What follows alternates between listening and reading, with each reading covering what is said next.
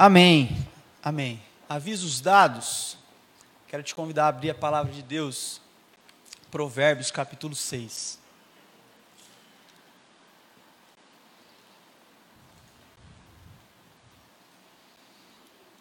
Provérbios capítulo 6. Nós estamos ah, numa jornada de estudo, de reflexão da palavra de Deus no livro de Provérbios. E nós nomeamos essa série de reflexões como fragmentos de sabedoria.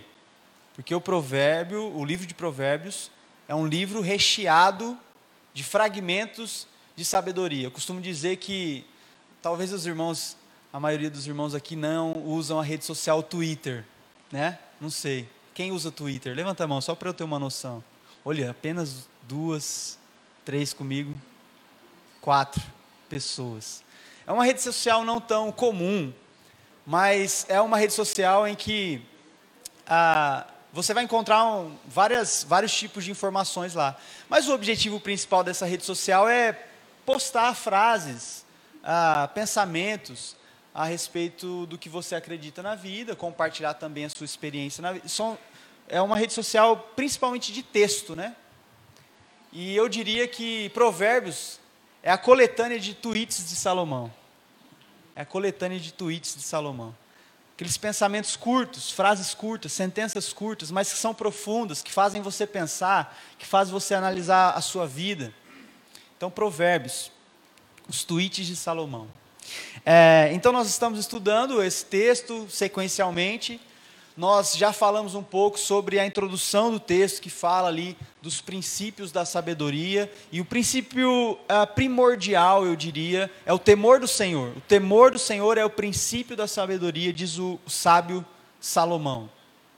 E aí nós falamos um pouco também sobre trabalho, a analogia que Salomão usa para falar da necessidade, da importância, do propósito do trabalho. E como nós, como cristãos, precisamos enxergar o trabalho como algo divino, uma bênção de Deus sobre as nossas vidas.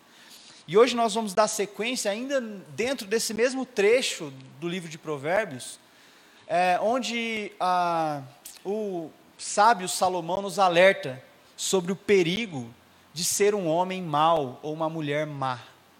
Um homem mau ou uma mulher má. Quero ler o texto e depois a gente vai fazer algumas reflexões a respeito disso. Capítulo 6, do versículo 12 até o versículo de número 19. Eu leio a versão Almeida atualizada, que dentro desse estudo, ela contém ali uma tradução mais fiel ao original, mas se você tiver outra tradução não tem problema. 6, do versículo 12 até o 19.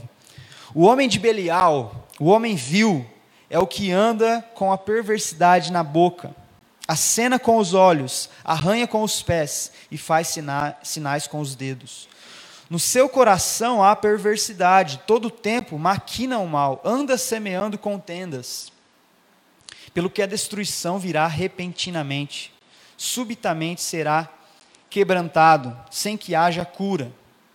Seis coisas o Senhor aborrece, e a sétima a sua alma abomina: olhos altivos, língua mentirosa, mãos que derramam sangue inocente, coração que trama projetos iníquos, pés que se apressam a correr para o mal, testemunha falsa que profere mentiras e o que semeia contendas entre os irmãos. Deus, obrigado pela tua palavra. Palavra que apenas através da leitura já nos exorta, já nos disciplina, já nos corrige.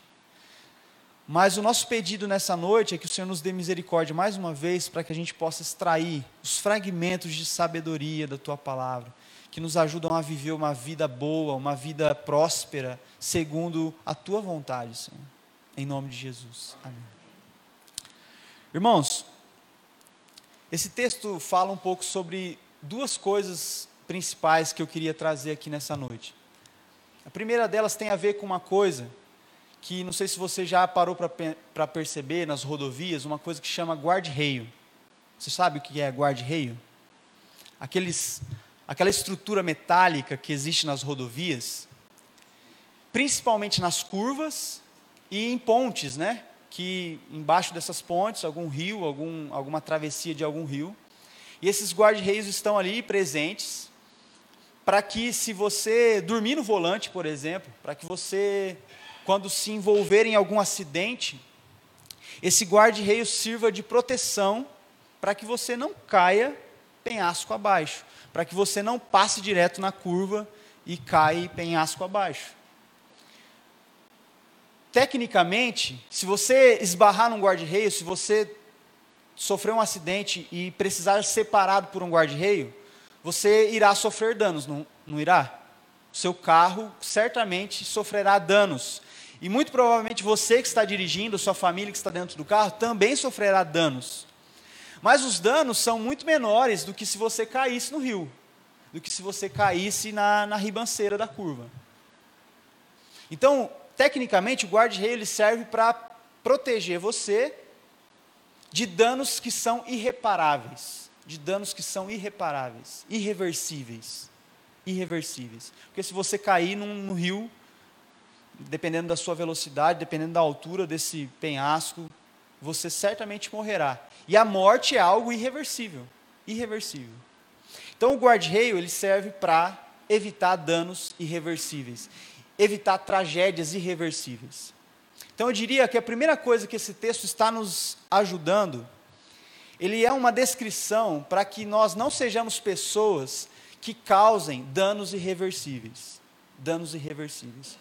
Os provérbios de Salomão são e funcionam na nossa vida como guarda-reios. Muitas vezes nós somos confrontados por esses provérbios, e isso gera algum dano em nós. Nós olhamos e falamos: eu sou esse cara, eu sou esse homem mau, eu sou essa pessoa da qual Salomão está falando. Isso gera dano em nós, mas evita que nós soframos danos irreversíveis. Guarde rei. A outra coisa que esse texto está falando sobre é sobre uma coisa ah, chamada abominação. O texto está dizendo sobre o que Deus abomina. O que Deus abomina. A lista de sete coisas, isso é uma, uma característica da poesia hebraica, inclusive, que alguns estudiosos é, eles discutem se de fato a sétima coisa é pior do que a sexta, ah, do que as outras seis coisas, ou se é uma lista de sete coisas que Deus abomina. Mas essa tradução, nós vemos claramente que o texto diz, ah, no versículo 16: seis coisas o Senhor aborrece, e a sétima a sua alma abomina.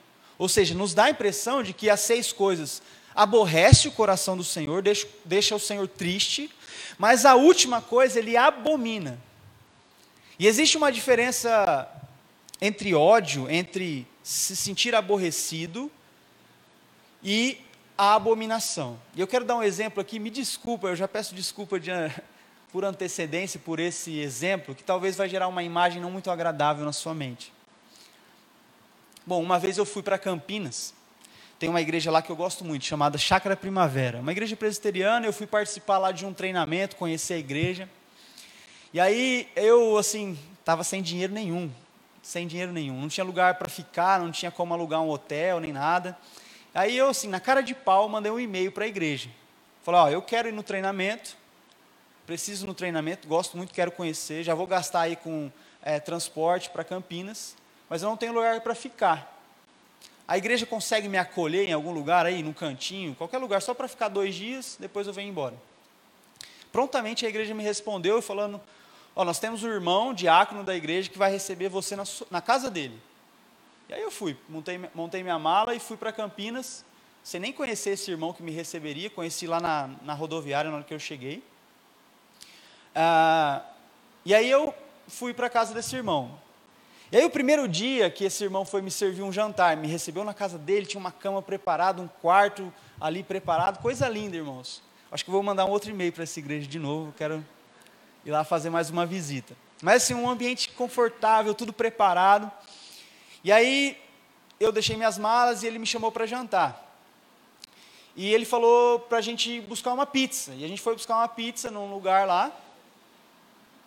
E aí ele perguntou para mim que sabor de pizza eu gostava. Eu falei, ah, irmão, eu tô aqui, de favor, né? A, a pizza que você escolheu, eu como, eu não tenho essas frescuras, não. Aí o querido irmão, abençoado, ele escolheu justamente pizza de ervilha. E é assim, ervilha é uma coisa que eu odeio. Eu odeio. Eu não abomino, mas eu odeio. E o irmão escolheu, mas assim, não era pizza de ervilha, assim, era ervilha mesmo. Tinha um pouquinho de massa de pizza embaixo. E aí eu de visita, né, ali, encarei a ervilha. E comi dois, três pedaços. Aí eu falei, nossa, que, que desafio, né? Comer uma coisa que a gente odeia. Aí no outro dia, irmãos, na hora do almoço, ele falou: Ah, eu vi que você gostou bastante de ervilha. Fez um arroz, mas com tanta ervilha, mas com tanta ervilha, que era tipo ervilha com arroz. Então, assim, ele achou que eu gostava de ervilha, porque eu encarei a ervilha assim com, com coragem, né? Mas ervilha é uma coisa que eu odeio. Só que coisas que você odeia, em situações como essa, você até encara, você releva em, em, em prol de um relacionamento, em prol da política da boa vizinhança, você encara. Mas existe uma coisa diferente que é a abominação. E aqui vai o meu exemplo que pode gerar uma imagem um pouco triste para o seu jantar. Seria diferente se esse irmão tivesse me servido uma pizza com fezes em cima e um copo de vômito para que eu bebesse. Sabe essa sensação que você acabou de ter agora? de, de ter essa imagem e pensar o quão nojento isso é, o texto está dizendo que Deus se sente assim a respeito desse homem mau. Não é que Deus odeia as atitudes do homem mau, principalmente esse sétimo tipo de comportamento.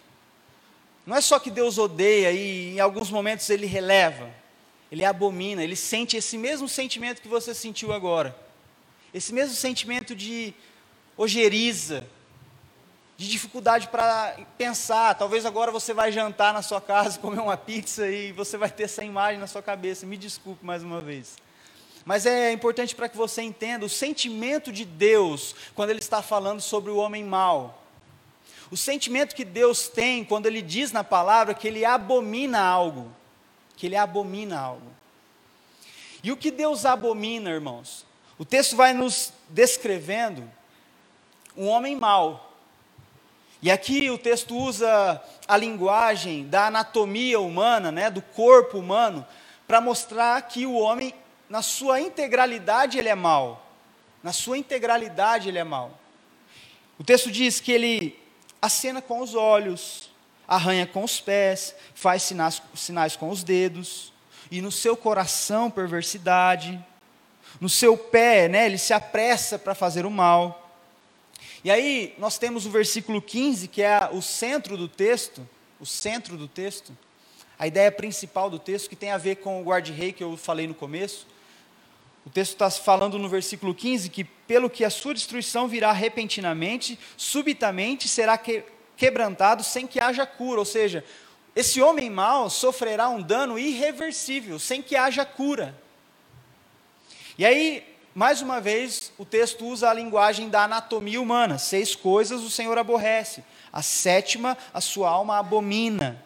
Olhos altivos, é a primeira coisa que o texto fala. Que Deus se aborrece, Deus odeia. Olhos altivos. Olhos altivos. Olhos que olham para o seu próximo, para o outro, com um ar de superioridade. A altivez, essa, esse sentimento de que você é melhor do que o outro. De que por conta da sua posição social, por conta do dinheiro que você tem, por conta da, do tempo de igreja que você tem, talvez você olhe para os irmãos com uma altivez, considerando a si mesmo superior que os outros. Indo contra tudo aquilo que lemos na carta de Paulo aos Filipenses nos recomendando no capítulo 2 que sejamos como Cristo, que se humilhou. E o texto termina dizendo: que vocês olhem uns para os outros como se o outro fosse superior a você. Mas nós ainda somos homens e mulheres altivos. Olhamos para as pessoas como se elas fossem menores do que nós. O Senhor se aborrece disso. O Senhor odeia esse tipo de comportamento texto continua. Língua mentirosa, a segunda coisa da lista. A língua que mente, a distorção da verdade. a distorção da verdade. A mentira é aquela história que você conta para benefício próprio, para distorcer a realidade, porque a realidade pode fazer com que você tenha que pedir perdão, faça com que você sofra, talvez. E nós, nessa tentativa de sempre sair por cima da situação, mentimos, distorcemos a realidade. O texto está dizendo: o Senhor se aborrece da mentira. Se você. E aqui, irmãos, não existe, como nós costumamos dizer, não existe pecadinho e pecadão, também não existe mentirinha e mentirona. Mentira, distorção da realidade, língua mentirosa. Se você mente para o seu marido, se você mente para a sua esposa, se você mente para o seu filho, pecado, aborrece o coração do Senhor. Terceira coisa, mãos que derramam sangue inocente. E aqui nós podemos interpretar de forma literal, mãos que de fato matam pessoas inocentes, mas também, ah, dentro da ideia de todo o livro de Provérbios, nós vemos que o autor usa a palavra inocente para falar sobre aquelas pessoas que não têm uma certa perspicácia da vida. Sabe, aquele tipo de gente que talvez nós chamamos hoje de bobo? O bobo. E aí, pessoas que agem de má, de má intenção com o bobo, com o inocente, com o vulnerável, o Senhor se aborrece. O Senhor se aborrece. Coração que trama projetos iníquos. Coração que trama projetos iníquos. Um pastor amigo meu disse que o melhor lugar que ele tem ideias, as melhores ideias, é no banheiro. Mas muitas vezes também nós temos os, os projetos iníquos que nós tramamos no coração no banheiro, ou em algum ambiente da sua casa em que você está sozinho e o seu coração começa a tramar projetos iníquos contra o seu próximo. O coração, que em vez de se alegrar com as bênçãos do Senhor, como nós cantamos, fica pensando o tempo todo em projetos iníquos de destruição, projetos que vão contra a vontade do Senhor. Pés que se apressam a correr para o mal, pés que se apressam para correr para o mal. Sabe aquela sensação de quando você pensa, escreve uma mensagem mas depois apaga ela porque você pensou bem e aquilo que você ia mandar não ia fazer bem para a pessoa que você enviaria? Esse homem, essa mulher não tem essa sensação. Ele se apressa para escrever, para ofender, para fazer o mal. Ele se apressa, ele é rápido para responder. Ele não é tardio no, no irar e no falar, mas ele é rápido, ele se apressa em fazer o mal, em ofender as pessoas. Testemunha falsa que profere mentiras. Mais uma vez o texto está enfatizando a questão da mentira. Mas por último, irmãos, e aquilo que gera aquela aquela sensação de repúdio que você sentiu quando eu dei o exemplo da comida, da pizza com fezes. Por último, o que semeia contenda entre os irmãos. Olha que interessante.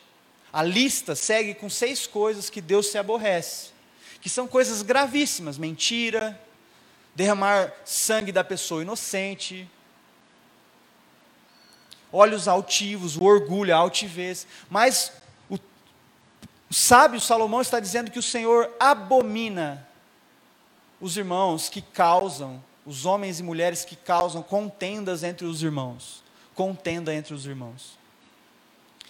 E aqui eu quero fazer uma, uma comparação, inclusive, que há muito tempo eu venho pensando sobre isso, porque nós costumamos olhar, por exemplo, para a homossexualidade, e nós pegamos textos da palavra de Deus que falam sobre como Deus abomina o comportamento homossexual, mas nós nos esquecemos que Deus também abomina o homem que causa contenda entre os irmãos.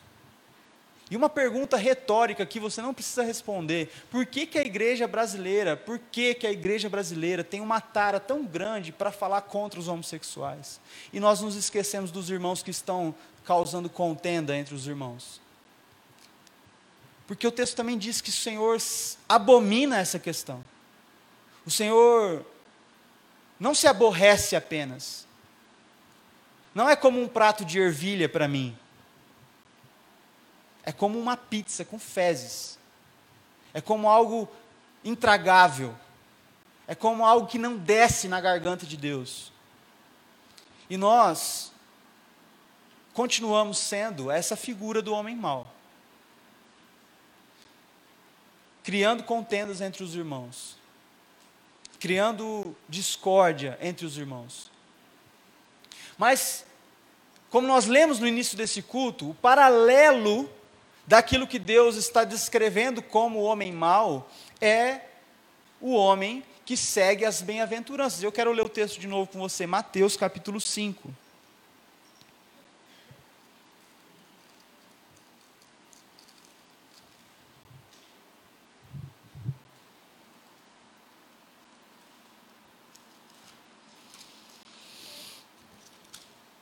Mateus capítulo 5, do versículo 1 em diante. Vendo Jesus as multidões, subiu ao monte e, como se assentasse, Aproximaram-se os seus discípulos e ele passou a ensiná-los, dizendo: Essa é a descrição do homem bom.